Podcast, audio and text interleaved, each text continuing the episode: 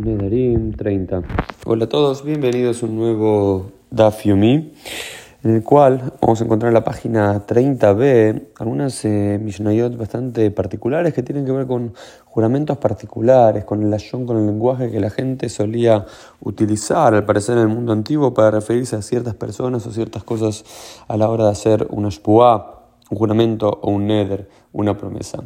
La primera Mishnah dice, Anoder me asur af besumin. Dice, aquel que jura de no tener ningún beneficio de aquellos que ven el sol, también tiene prohibido tener ningún beneficio de los higos. Pero para los ciegos no pueden ver el sol, entonces eh, aquellos que ven el sol, los ciegos no entran dentro de esa categoría, por lo cual uno podría tener beneficio, usufructo de algo de los ciegos, pero la Gemara dice que no, porque Shelonitka vence el alemilla jamarro roa otan, ¿no? Porque si no, esta expresión a todos los que ven el sol, no se refiere a todos los que ven el sol, sino a todos los que son vistos por el sol de alguna manera, o todos los cuales el sol brilla sobre ellos.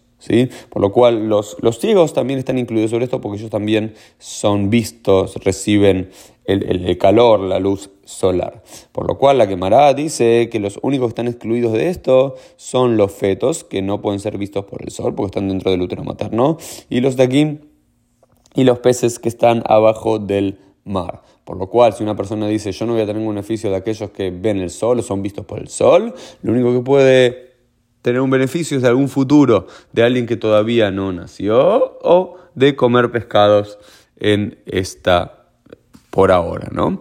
Y otra de las expresiones interesantes es otra expresión que la gente al parecer solía decir es anoder mishohrei arrosh. Aquellos que juran, que prometen no tener ningún beneficio de los de las cabezas negras, literal mishohrei arrosh. También tiene prohibido tener ningún beneficio de alguien que es pelado o de que alguien esté entrado en años y ya tiene canas y el pelo blanco aunque no sea negro. ¿Por qué? Porque esta expresión al parecer significaba, así lo entiende la Mishnah y luego la quemará, en la época antigua, aquellos que dicen, eh, tengo prohibido, me, juro no tener ningún beneficio de aquellos que eh, de los cabezas negras, se hace referencia a los hombres, varones mayores de edad. No importa si son calvos, si no son calvos, si tienen el pelo blanco o si no tienen pelo, o si tienen el pelo rubio y más, porque la gran mayoría eran hombres que tenían el pelo negro en ese mundo, se entiende que es una prohibición general para prohibirse uno mismo tener beneficio alguno de eh, los varones, pero las mujeres y los niños uno podría tener beneficio. ¿Por qué?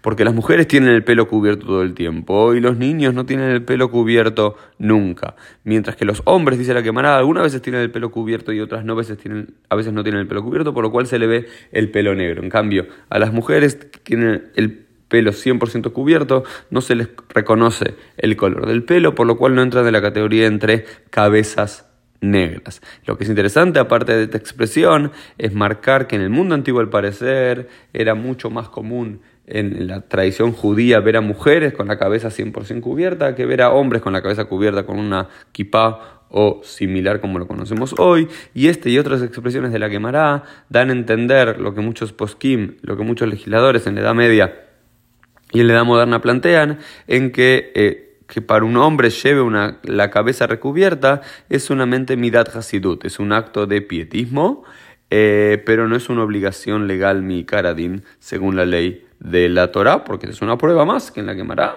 Las mujeres llegaban la cabeza cubierta siempre y los hombres mayores de edad, a veces sí, a veces no. Esto fue un poco el dafim del día, nos vemos mediante en el día de mañana.